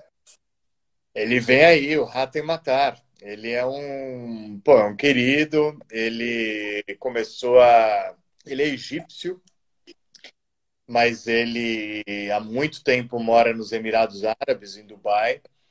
E é dessas histórias, assim, se apaixonou pelo, pelo barbecue americano, uh, levou, levou essa ideia para lá, foi o primeiro cara a fazer isso, etc. E hoje ele faz super bem no mundo árabe, é, ele é uma referência. E esse ano ele está fazendo o Grand Slam, da, ele que me falou o Grand Slam, imagina que eu, que eu, é, que eu tão imodesto assim, né? Ele falou assim: não, vou fazer, vou fazer o Midstock Austrália, vou fazer o Mitopia Londres e vou fazer a churrascada. Então, tá vindo e ele tá vindo com um preparo super legal de Wagyu. É, é um tarbe, que é um. O tarbe é uma espécie de um kebab, é, só que ele é envolto no redanho do animal. Hum. O redanho, para quem não sabe, o que, que é? É, é, aquela, é uma membrana que deixa que, que deixa os nossos órgãos ali em ordem, né? Os órgãos do animal em ordem, né? Então é, é a membrana que abraça todos os órgãos, certo? O pulmão, o coração, etc. E é uma é uma, é uma tripa, digamos assim, tá? É super interessante. É, tô e é um cara já veio uma vez para churrascada, eu acho que ele é o único que já veio dessa turma que está aí. É, e é um cozinheiro de mão cheia, cara. Mas acho que é uma boa a gente falar dos brasileiros também, né? E acho que a gente podia começar até tem uma coisa que você me falou muito legal quando a gente começou a conversar sobre o conceito da churrascada desse ano e até sobre é, um dos insights que você teve, que foi esse resgate do churrasco brasileiro e o churrasco democrático, que é o churrasquinho de rua, o churrasquinho que, que é um churrasquinho acessível a todo mundo, independente de, de classe social, de, de qualquer coisa de região do Brasil, mande um churrasquinho de rua sempre que possível, né? É, cara, eu acho que o churrasco de rua é muito importante porque ele é o churrasco do dia a dia. O churrasco do o churrasco de rua ele é mais refeição do que celebração, né? Mas eu acho que como a gente tem uma relação com churrasco no Brasil tão festiva, é uma refeição, por mais que você esteja, sei lá, num ponto de ônibus, num dia quente, com ônibus voltando diesel na tua cara, certo? É, é, é, aquele, aquela experiência do churrasco de rua, ela te traz um prazer que é diferente do prazer que você encontra numa refeição num restaurante, entendeu? E eu acho isso maravilhoso. Eu acho isso maravilhoso. E foi uma das ideias que a gente, né, procurando as identidades do churrasco brasileiro, foi uma das ideias que a gente eh, procurou explorar. E a gente vai fazer isso é, com o Diego Belda e com a Carol Armênio. Foi super legal, porque tipo, eu tava há dois anos, uh, loguinho antes da pandemia, a gente estava em Manaus, eu e o Diego, numa roda de samba, tipo, num ambiente que não podia ser mais brasileiro, né? É, cheio de mesinha de plásticos, cadeirinha de plástico espalhada pela rua mesmo, sabe aquela roda de samba que invade a rua, extrapola a calçada, etc. Copinho americano na mão. É, copinho americano na mão, a cerveja na, na, na camisinha de isopor. É, uhum. e, e, um puta gostoso rolando. E, e, e, deu, e, e em volta daquilo tudo, a gente estava encoberto por uma névoa de fumaça, um fumacê de churrasquinho dos vários ambulantes que estavam ali ganhando seu pão, vendendo churrasco para a galera, né? É, e na hora eu virei pro Diego e falei, Diego, cara, a gente tem que fazer, eu quero fazer, eu vou fazer churrasco de rua na churrascada, né? E ele falou para mim, eu vou fazer isso então. Achei do caralho, vou fazer. Então ele vai fazer essa homenagem ao churrasco de rua é, ele vai fazer quatro, quatro pratos diferentes. Ele vai fazer coalho, é, ele vai fazer panceta, ele vai fazer Denver e coração. Óbvio que é o estilo dele, né? É, não vai ser um espetinho, né? É, ainda assim vai ser um espetinho. E daí a Carol Armênio, é, que é uma pessoa que eu tenho acompanhado já há algum tempo e tenho achado o trabalho dela super legal. Num papo, ela me falou: pô, tinha um cara que vendia um espetinho de linguiça na saída da minha escola, não sei o quê, e ela vai fazer isso também, entendeu? Então, são duas formas que a gente encontrou de olhar para esse. Ah, essa forma, né, de se fazer churrasco, que muitas vezes a gente olha com desdém, né? que a gente chama de filé miau, né? Mas que no final das contas tem um monte de gente que gosta, tem um monte de gente que aproveita e tem um monte de gente que ganha vida fazendo isso, né? É, e, e, numa linha muito parecida também, cara, é, eu chamei o Rômulo, é, que hoje, o Rômulo Morente, que está é, fazendo um trabalho super legal com o bar dele, que é o Moela, e o Rômulo é um assador, né? Tipo, plástico, etc. Mas quando ele resolveu uh, abrir o Moela, o restaurante dele, o bar dele, ele resolveu não fazer churrasco, né? E, e trabalhar mais uh, uh, os produtos de cozinha, que ele é um craque também. É um cara super inventivo e aproveitador de animal completo, etc. E, e, e, ele faz uma coisa bem assim, tipo, de, de rua, sabe? De boteco, etc. E ele vai fazer língua. É, e vai fazer língua em quatro diferentes formas, todas num, num, num modelo de acepipes. Né? Tipo, tudo. Uhum. Então vai ser super legal, porque tipo, vai dar uma quebrada naquela coisa do fumacê, entendeu? Sim, sim. E legal que, assim, além, além desse resgate, eu tô até vendo uma figura aqui que eu acho que também foi, foi convidado e vai trazer um trabalho super legal, assim, é, numa outra ponta, assim, mais de um resgate. A gente até já comentou sobre ele em alguma outra live, que é o Beethoven Picuí, né? Que vai fazer é, a carne de sol, que é uma parada que ele está, enfim, representando a quarta geração na família que trabalha com isso. Então, também trazendo aquela coisa de todas as caras e cores do fogo de todas as regiões do Brasil e esse resgate com quem tem autoridade e vem fazendo muito bem há bastante tempo, né? É, sem dúvida. E ele tem um maravilhoso que é de explorar, né? Fazer. A gente está muito acostumado ao churrasco com carne fresca, né? E eu acho super legal o que ele está fazendo, que ele ele faz churrasco de carne de sol, né? E eu acho maravilhoso, muito legal, que é uma tradição, é uma tradição uh, da Paraíba, de onde ele é originalmente, é, mas ele está há muito tempo já em Recife e, e, em Pernambuco, né? E eu acho super legal trazer essa cor e sabor do Nordeste também é, para São Paulo, né? Porque né? Tipo, não sou eu que estou trazendo certos nordestinos chegar em São Paulo já há muito tempo. É, e acho que a gente tem mais é que valorizar, né? É, que é um pouco do que eu venho, meu incômodo, sabe? Da gente olhar muito para fora e não olhar muito e não olhar tanto para dentro, para as coisas deliciosas que a gente tem no Brasil. Outro cara que vai fazer, vai trazer Nordeste para a gente é o Bruno Salom. É, com, com proposta maranhense, né? Vai fazer um matambrito de cordeiro, que é super legal. É, é, é quem mais do Brasil? Pô, a Renata, a Renata e a Priscila, né? É, super força feminina. A, a Priscila Deus tem uma história linda no Brasil, foi é, é, chefe executiva do Pobre Juan apenas, né, com várias casas no Brasil inteiro.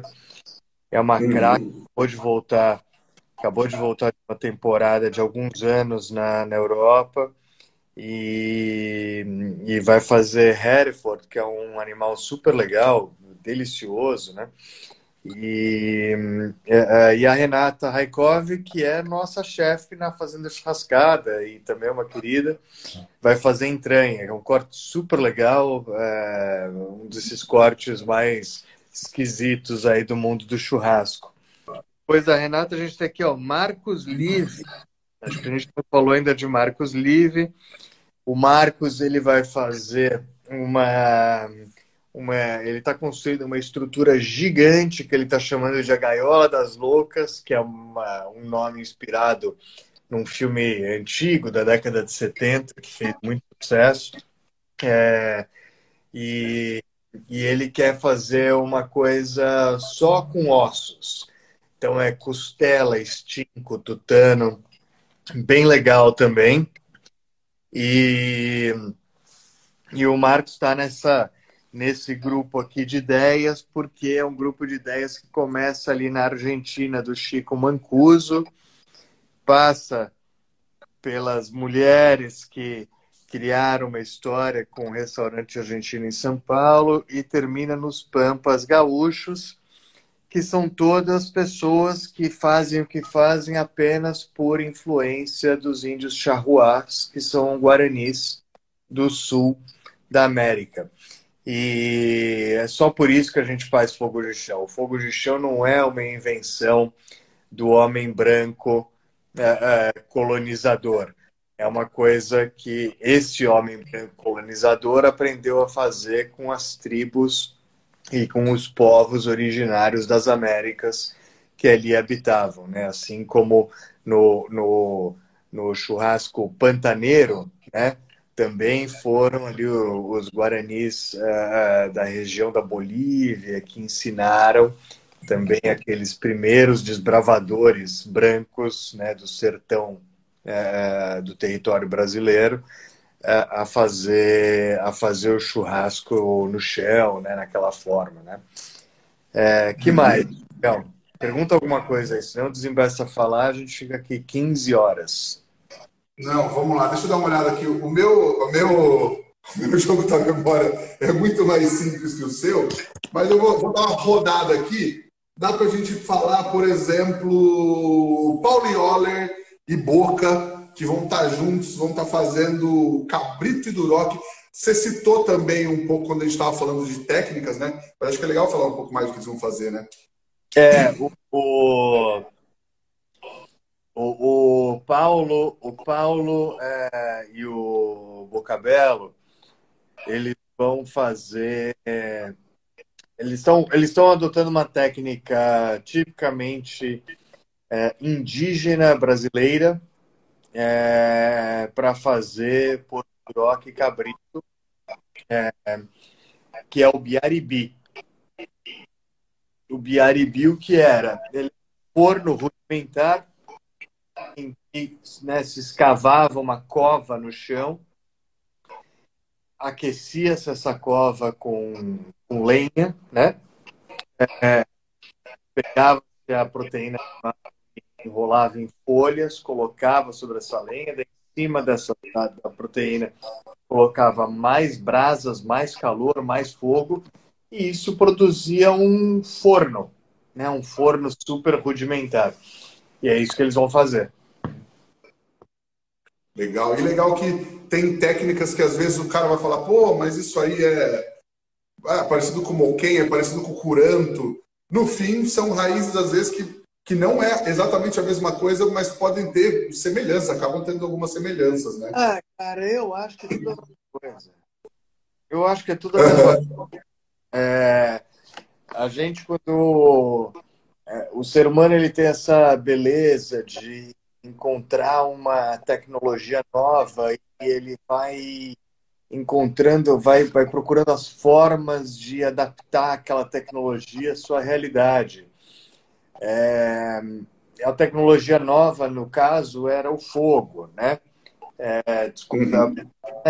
o fogo é a primeira tecnologia que o ser humano conseguiu entender, né? Que mudou a vida, né?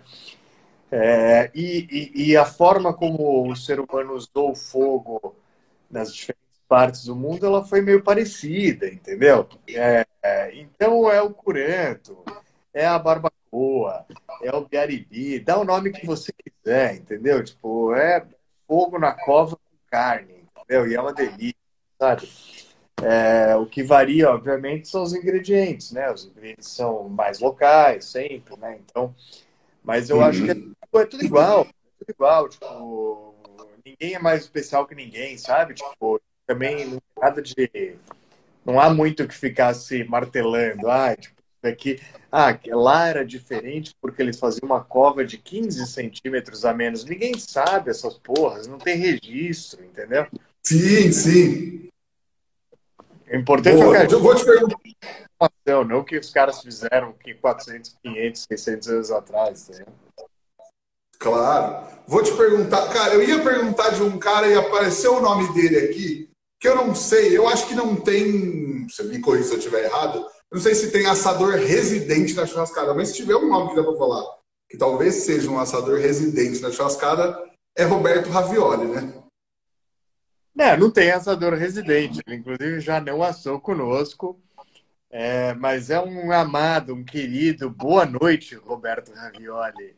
E mais do que um, um mais do que um cozinheiro e um amigo, a gente considera ele nosso patrono. Né? A minha relação com ele é uma relação é, já de putz, muitos anos. Ele é um cara que eu, antes de conhecer, já o respeitava muito pelo que ele fazia. Né? É, e é super gostoso trabalhar com ele, porque a gente. Ah, é um cara que cria muito e é divertido e, e tem uma energia super boa, uma vibe boa. E, e, mas nessa, nessa churrascada, como a gente está muito nessa resgates, assim, eu falei, cara, Roberto, vamos fazer uma coisa tipo do imigrante pobre italiano né? Tipo, o que, que seria tipo uma uma festa do imigrante italiano fugido, sabe? O cara que tipo, né? Como todo imigrante, né? O imigrante italiano de 100, 150 anos atrás no Brasil, né? É, não vinha, não vinha nesse, não ia para o Brasil expatriado, certo? Por uma grande multinacional. Estava passando fome na Itália, né? É, e daí é, é, ele vai colocar numa estrutura que ele criou, que é a roda gigante do ravioli lá, que é uma rotisserie, né? Onde dá para colocar vários leitões e ele e essa e é muito bonito plasticamente, assim é lindo porque é, é muito grande e é delicado porque vai girando devagarzinho, os leitões vão assando ali. E ele vai fazer, servir com polenta, cara, que é tipo, certo? É, é, é porco com milho. Tipo, uma coisa que não pode ser mais simples e, e, e assim. É, é, é, simples na, na concepção e lindo e riquíssimo na, na entrega, sabe? Acho que todo mundo ansioso, né? E eu queria puxar mais um nome. Oi? Ele tá, o Ravioli está rindo aqui. eu achei que ele ia estar tá chorando. Ele tá falando linda tatu, tá maluco também. Ele tá. Põe o óculos, Ragali. É o que eu mostrei. Você falou, você falou do porco e do milho, eu mostrei aqui o porco e o milho, mas você tava pirando tal, aí você não viu. É por isso que ele tá falando da minha tatuagem. Ah, entendi, entendi. Você tem uma tatuagem de milho. É, tem, tem o milho on fire aqui e o porquinho. Ah, são, boa. São as tatuagens. Aí, ó. Aí, vendo? Porco e milho. É isso aí.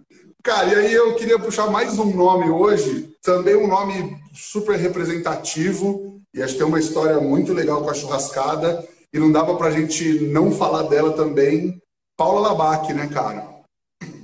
É, claro, né? É, a Paula, eu acho que ela faz uma. A Paula é super interessante, é ultra talentosa e tem uma. E tem, né? O... Ah, a Paula tá aí faz tempo, né? Tem uma história tem uma história de muito, de muito trabalho e criação e é respeitada. É, é, é, as pessoas chamam do churrasco brasileiro. Eu acho que nem ela liga para esse tipo. Eu, eu, eu, acho que também é uma grande bobagem. Acho que ninguém quer ser rei ou rainha de porra nenhuma. Mas eu acho que ela é rainha da cozinha dela. Da cozinha ela ser sempre impecável, linda, maravilhosa, perfeita, deliciosa. É, e ela faz uma coisa que muito legal, que ela tem raízes muito brasileiras, que ela cresceu na fazenda, é, interior de São Paulo, mas ela faz uma conexão, e ela é uma pesquisadora, uma estudiosa, e ela faz uma conexão muito legal com os Estados Unidos. Então, eu acho que ela, nomes Brasil que não são pessoas necessariamente do American Barbecue. Né? Ela, ela não, sim. Não é uma mestra defumadora, entendeu? Não é uma pit master. Entendeu? Nem quer ser, eu. Mas ela, ela faz com uma habilidade essa coisa de criar essa conexão Brasil Estados Unidos, que é uma cozinha também que ela é apaixonada, com uma delicadeza, cara. E ela vai fazer surf and turf, que é uma invenção. O surf and turf, que é, né, o surf é, é, o alimento do mar ou da água, né? É, o turf da grama, né? É, é, o surf e o turf. É, e, e, o surf and turf é uma maluquice norte-americana, né? E, e, e, ela faz isso super bem e vai fazer camarão e short ribs. Tô super. É, uma, é um desses pratos que eu tô lá louco pra dar uma abocanhada, porque, tipo. É, ela, é, ela é foda. Ela é foda. Ela tem um prato, assim, que eu me lembro muito bem numa churrascada, que acho que na churrascada Rio de Janeiro. Ela fazendo uma, uma sobrepaleta suína. Eu lembro até hoje do sabor próximo. É que eu como muito. E, e, eu tenho a sorte de comer coisa muito boa. Tipo, e eu, eu, até hoje lembro desse sabor, sabe? Tipo, incrível. A gente não falou de, de doce ainda, né? E é, vai ter Flávio Chapuri. Oi? Flávio Chapuri. Flávio Chapuri é, tipo, é, é a majestade, majestade da cozinha mineira, lá em Belo Horizonte, com o Chapuri, parente muito profissional ele vai fazer goiabada. É, e ele faz ao vivo ali a goiabada, começa do zero, num tacho, certo? Só goiaba e açúcar, nada além disso. E serve ela bem molinha, num queijo Minas, da série Artesanais do Brasil, é, da Vigor é, que é uma série super legal, assim. É super legal ver uma empresa assim, tipo, como a Vigor, sabe? Não tô falando isso aqui porque é merchan bobo, barato, tá? Sim, é, sim. É super legal, tipo, ver uma empresa grande como a Vigor, super tradicional, abraçando, tipo, essa tendência, que é uma tendência que já existe há bastante tempo em, né, nas empresas de menor escala, mas é legal ver eles levando isso para um mercado maior, sabe? Porque isso, no final das contas, fomenta os pequenos produtores que fornecem para eles, né? Muito legal. Claro. Demais. E além tem mais. Tem, ah. claro, doce de leite. doce de leite roca, né? É, que é fenomenal, é feito pela mão, pelas mãos do Rodrigo Martins, que é também um chefe de mão cheia aqui em São Paulo. É, já de muitos anos de estrada e vai fazer isso com várias frutas, frutas flambadas diferentes. Vai ser bem legal, cara. Também. Boa. Quem mais? É... Lígia Karazawa, que a gente postou hoje na timeline também. Um é. grande nome, comida boa. É um grande nome e a Lígia, ela, eu não sei se você sabe, mas ela é uma das grandes especialistas no gado Wagyu. É, Para quem está nos seguindo aí, acompanhando e não sabe o que é o Wagyu, é uma raça japonesa. É, talvez a, a fonte do Wagyu tenha se tornado mais famosa no mundo inteiro. São os Wagyus criados em Kobe, né? o tal do Kobe Beef, né? É, mas o Aguil, né, e tem essa, essa certificação Kobe, ela existe, né? Quando é Kobe, tem que sair do uhum. Kobe. Né? É, e é um gado muito especial, criado de uma forma muito especial. E a Lígia tá, ela fez um estudo sobre os novos produtores de Kobe, no, de Kobe, olha, de Wagyu no Brasil. E, e ela fez uma tese de mestrado a respeito disso é, e identificou essa tendência do desenvolvimento da raça no território brasileiro. E quem vai estar tá fazendo o Aguil com ela é a Guidara, que é um desses produtores fazendo um baita esforço legal assim de trazer o Aguil para a mesa do brasileiro é, a um preço, obviamente, um pouco mais competitivo que o, que o importado, é, mas de Sim. qualidade é, igual, né? É, e, e uma, vários níveis de marmoreio, vários níveis de marmoreio. E a proposta que ela vai fazer, então assim, é um produto ultra premium. E a proposta que ela vai fazer, ela é de um churrasco com uma pegada japonesa, um yakiniku style. É, yakiniku, perdão. Olha eu aqui. Meu japonês fluente.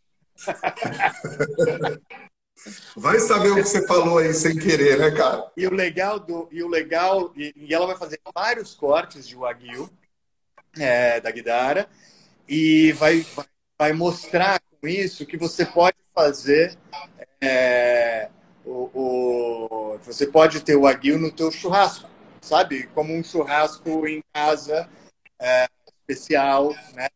Mais gostoso mais para o mais próximo do churrasco do dia a dia, sabe? Muito legal. Bem, bem feliz. Boa. Também vai e... estar com essa mesma, essa mesma ideia do aguil é, do dia a dia, vai estar com o Rata e Matar, que a gente já falou dele, né? Mas vão ser duas estações de Wagyu da Guidara é, e também vai ter a estação de Wagyu da, da 81 do Vaz. É, e ele, lá ele vai fazer um sushi. E esse Wagyu é de Kagoshima, então por conta disso a gente é, é uma estação em que a gente tem ali um voucher para consumo, vai? Legal, legal. Porque vão ser experiências diferentes dentro desse, desse mesmo tema, enfim, do, do Wagyu, mas com pegadas diferentes, experiências completamente diferentes, né? Exatamente. Exatamente. E aí, numa pegada talvez bem mais brasileira, o Jimmy vai fazer paleta suína e purê de alho assado da vovó, que é da avó dele, que, mas a avó dele é americana. Qual que é esse purê de alho assado? Cara, a vovó dele sendo americana ou brasileira, a ideia do purê da vovó, a gente todo mundo entende que é, né? É uma, é uma coisa de porto da comida da vovó, né? Então acho que é essa que ele traz, entendeu? é, com a cara, a cara inclusive que ele está fazendo em parceria com a Calpig. Então, uma, uh, um encontro super legal, porque ele está trabalhando com os caras uh, já há algum tempo. Legal. Quem mais? Mário Portela, que acho que a gente postou ontem à noite, se eu não me engano, também. Vai fazer Angus inteiro, né? Angus inteiro na Rotsky. Ele ele jura para mim de pé junto que dessa vez ele aposenta a rotisserie, não vai usar para mais nada. A gente vai leiloar aquela. É... Mas ele adora e dessa vez a gente falou, não, toca o pau aí. É, então vai ser um Angus inteiraço ali na rotisserie, né? Que é uma rotisserie, uma rotisserie espalmada que a gente desenhou lá atrás para o animal assar com mais qualidade, sabe? Em vez de, comparado ao boi no rolete, que normalmente não, não surte um resultado muito bom. Sim, sim. Legal. Uma que eu tô ansioso também, porque faz muito tempo que eu não vou a Araçatuba comer cupim casqueirado, o Neto Santa Fé vai fazer cupim casqueirado, né, cara? Araçatuba Style. Araçatuba Style, Araçatuba Style. Ele é de lá, né? A história dele como lá, na verdade, do sogro, né? É, é, e hoje ele tem três restaurantes bombadaços aqui em São Paulo, que é o Santa Fé Costela. Que só faz costela e cupim. Tipo, é cupim por um mega especialista, sabe? E cupim é legal, né? Porque é um corte é um corte né, de um animal que se adaptou muito ao solo brasileiro, né, o boz índio, uhum. né, é, e ele e, e, ele tem características né, únicas, né, muito próximas das características de um de um corte típico do barbecue americano, sabe? Ele é um, sim, sim. É um Brazilian barbecue, o cupim. Totalmente. E legal que esse cupinzinho casqueirado, eu estou ansioso por muita coisa, mas esse cupinzinho, gostinho de, de, de infância, de 018 lá. Boa. Quem mais? Finger também vai estar na área fazendo uma das especialidades dele, né? Não vou dizer especialidades, mas dos quais que a galera mais posta também quando vai lá no Barbacoa, né? Dúvida, sem dúvida. O, é o ancho, né? O bife ancho, é uma delícia. É pessoalmente. É um dos, é um dos meus 15 cortes preferidos, o bife ancho. De boi, de boi. De boi, claro, de boi.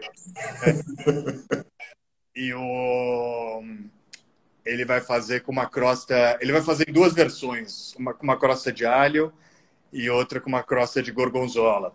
E que são dois pratos que ele adora fazer, teve que até inclusive adaptar a churrasqueira para poder conseguir fazer essa cross, super interessante. E ele faz muito lá no Barbacoa e vai, vai trazer essa ideia também para a gente. Legal. Fih Fernandes também vai fazer fraldinha frigol, não é mesmo? Fraldinha frigol, é, com vários queijos faixa azul. É, eu, eu pedi pro. O Fi, ele, ele é um cara que começou a sua história no hambúrguer, né? É, e ele, há algum tempo, ele abriu o Forno, que é um restaurante que tudo passa pelo forno. É um charme o restaurante, é uma delícia. Tipo, sabe aquele restaurante que é tudo bom, né? O som é bom, a luz é boa, a comida é incrível, o serviço é simpaticão. É... E eu, eu nesse papo com ele, ele faz um puta pastrame também, que seria talvez o caminho mais óbvio, assim, né? Tipo, pô, faz o pastrame, né? Mas eu pedi para ele fazer alguma coisa de forno. É... A gente vai montar um forno lá é, de um cara que faz os, tipo, um dos melhores fornos assim do Brasil, que é a Forno Santo, cara. É, e, e, é isso, vai fazer essa carne, a fraldinha, que vai ser, ela vai ser gratinada com queijo e cogumelo? Super legal. Que demais, cara, que demais. E vindo do sul, Fabrício Goulart também vai, vai surpreender, eu acho. É, o Fabrício, né, é um cara de. é um, é um gaúcho, né? É, craque e um cara mega ligado em sustentabilidade, etc. Um cara super engajado em várias questões. É, bom, um bom cara, assim, de qualquer forma, sabe? Tipo, já seria um bom cara se não fosse um grande cozinheiro também, sabe? Como um grande cozinheiro fica mais legal.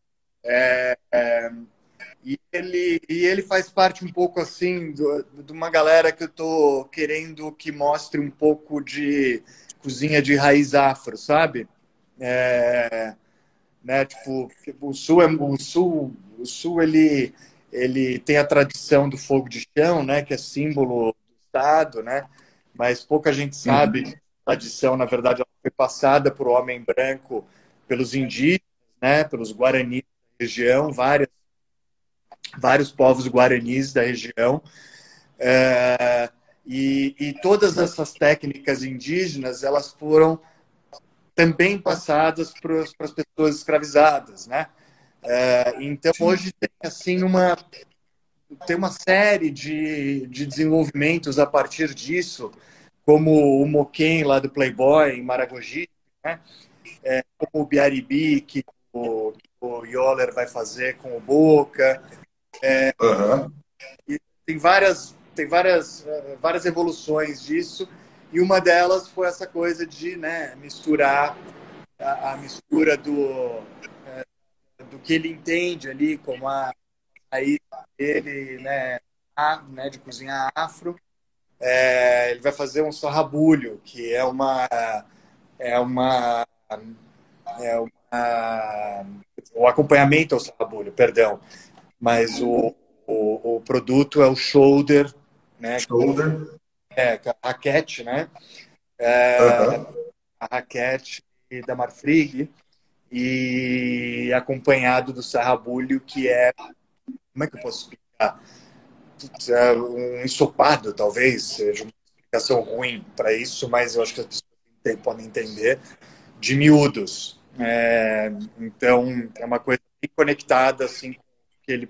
É, é de novo, a minha, né, no meu processo de curadoria, eu digo mais ou menos o caminho que eu gostaria que o chefe né, seguisse, por que eu acho que ele é um chefe legal, e daí a criação é dele, né? É, e a interpretação claro. dele, etc. Então, mas é isso aí. que mais? Legal. Mais...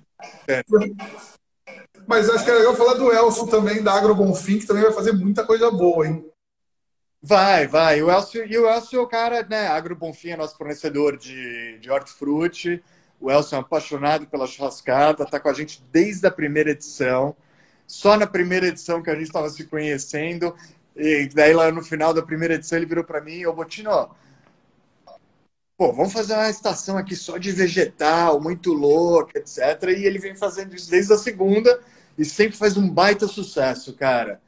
Tipo, é assim, vegetal passando pelo fogo, né? Sim, sim. Ah, sensacional. Eu acho é. que a gente podia falar, falar de sobremesa. O Lucas Coraza vai fazer uma revolução na sobremesa aí com fumaça, com chocolate. Qual foi a conversa com o Lucas? A conversa com o Lucas foi a seguinte: a gente estava na frente do Mesa Bar no Rio de Janeiro. A gente já estava super animado, dando cidade, etc. Eu falei, Lucas, você tem que ir para churrascada, mas não para fazer sobremesa. Eu quero que você faça churrasco.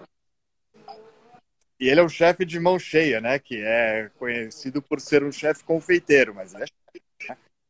E ele na Sim. hora topou, não sei o que, vai fazer frango defumado junto com o Rafa Soares, tipo, dupla interessante. É, é, frango defumado com chu, que é aquela massa da bomba de chocolate, né? É, a massa da bomba de chocolate ela é neutra, né? Todo mundo não é não é doce. Aquela parte da bomba de chocolate não é doce, né? Então ele vai fazer essa, essa brincadeira aí. Acho que vai ser super legal, porque ainda é do mundo dele, mas ao mesmo tempo tipo é trazendo uma novidade, entendeu? Legal. E vai ter pipoca. Chocolate, e molho Oi? de chocolate e pimenta, que é uma coisa super comum hum. na América Latina. Pô, faz todo sentido. Sim, não, demais, demais. E vai ter piporca também, né? Ah, piporca, que é uma brincadeira que a gente faz na fazenda, que é super gostoso, que é um torresminho, né? É super, super crocante. Ela vai para além do torresmo, assim. E é uma delícia, é um carrinho de pipoca, como se fosse um carrinho de pipoca, só que com um toicinho. Sensacional. E aí, a gente estava falando, outro dia a gente falou das atrações musicais, a gente falou numa live com o, com o Saldanha sobre o Butcher Wars que vai rolar, mas vai ter uma outra apresentação no, no, no começo dos trabalhos da churrascada, que vai ser uma desossa show. Como é que vai ser isso, cara? Cara, Desossa Show é uma brincadeira de mostrar como se como se chega num, em alguns determinados cortes a partir de peças inteiras. E ele vai, o Netão, ele vai desossar uma um, um contrafilar inteiro, um contra inteiro, tá?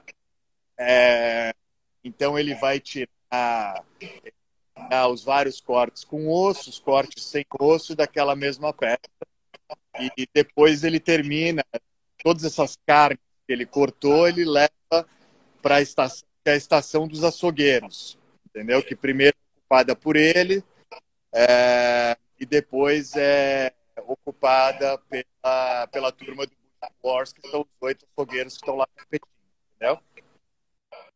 Legal. Então, vai ser legal porque a galera vai ver o trabalho tanto na desossa quanto no Butcher Wars e depois tudo isso que foi desossado e preparado, é, preparado na faca ali, vai ser preparado para a galera provar depois, né? Isso aí, isso aí.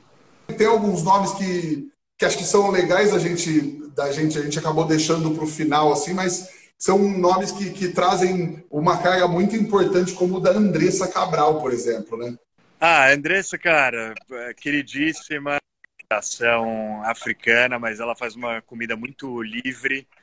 É, comida africana, não, perdão, comida de raízes africanas, né? Comida brasileira ela faz, né? É, mas de raízes africanas, mas é tudo muito livre, ela é super criativa e bem bacana trazê-la.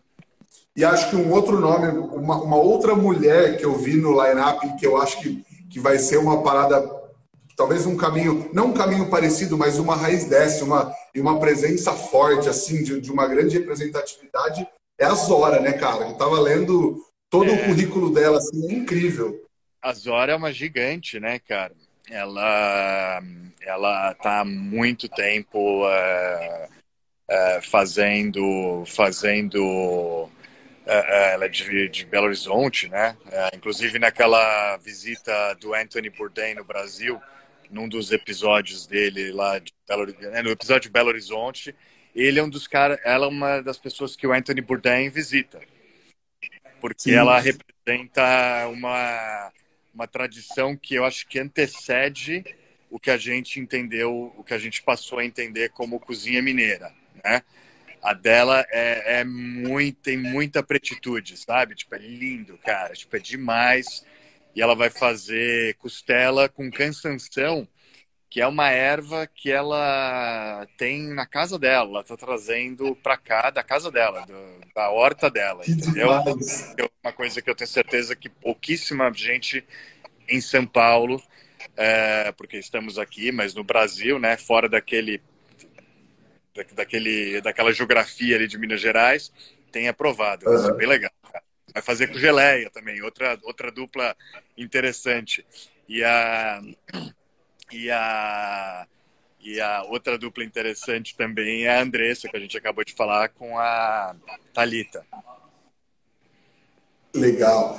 Tem um outro cara que eu queria falar que ele também vai, vai ter uma dupla interessante, mas é um cara que já teve na churrascada e que tem uma grande representatividade até no que a gente cita de, de defumação ancestral no Brasil, que é o Playboy, né, cara?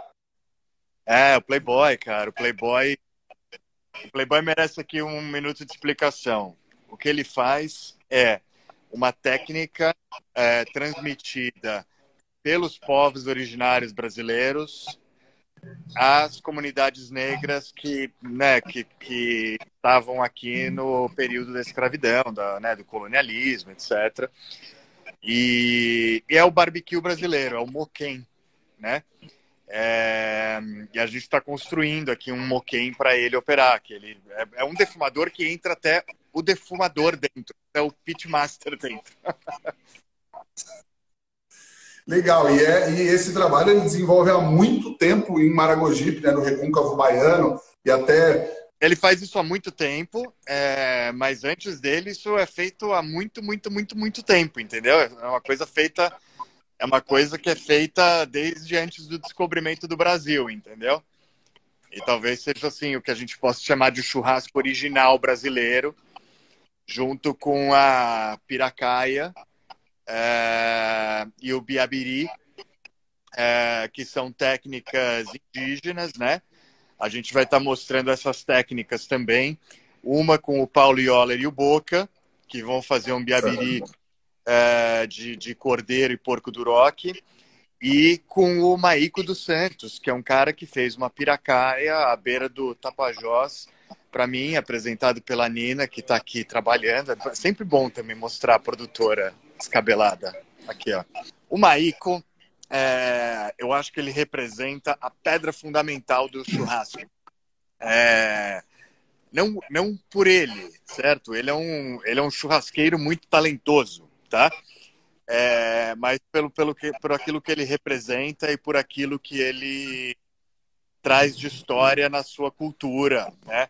É, ele é um cara que ascende é, dos povos é, boraris, né? Que eram são tupis da região amazônica, né? É, e ele vem fazer uma piracaia. A piracaia, é, a piracaia é, peixe quer dizer uma coisa e caia quer dizer outra. E, me ajuda. Pira, Pira peixe, caia, caia é fogo. certo? É, é, o meu tupi-guarani é tão bom quanto o meu japonês do outro dia. então, pira é peixe, caia é fogo. Então, pira caia é o, é o peixe no fogo, certo? É, isso é feito de uma forma super rudimentar, com, né, com paus e varas, né, forquilhas, varas, e, e ele vai fazer é, pirarucu e vai fazer uf, tambaqui, perdão, é, pirarucu e tambaqui. O que seria eu sem a Nina, tá vendo? é, pirarucu e tambaqui. E os pirarucus são dois pirarucus de 1,60m e 50 1,60m por 50 de largura. Tipo, é um. Coisa linda. É um pequeno. É, é um porco, cara. Tipo, é gigante, bicho. Então é isso, cara. Tipo, tá bonito, tá ficando legal, entendeu? É, a gaiola do Marcos Live com, com a carne. É, é, né, as carnes de osso, né, que são todas né, de super qualidade, da 1953, da Friboi. É, tá ficando impressionante também. Tá um negócio animal, assim, cara. E é isso aí, gente. Foi um episódio mais longo, mas eu acho que foi muito legal, muito esclarecedor ouvir tudo que o Botino pensa, como ele pensa, como ele planeja, como ele propõe as coisas para os chefes e como ele desafia os chefes que vão estar no evento a sair da casinha, sair da zona de conforto e fazer alguma coisa diferente do que eles estão acostumados. Espero que vocês tenham gostado. Foi um episódio um pouco mais longo, mas eu acho que foi sensacional. Queria agradecer, como sempre, a Kings Barbecue, Carvão IP e Bebê Quero pela parceria e agradecer a vocês pela parceria de sempre também, por estarem sempre aqui comigo. Como vocês sabem, semana que vem tem mais. Valeu, tchau!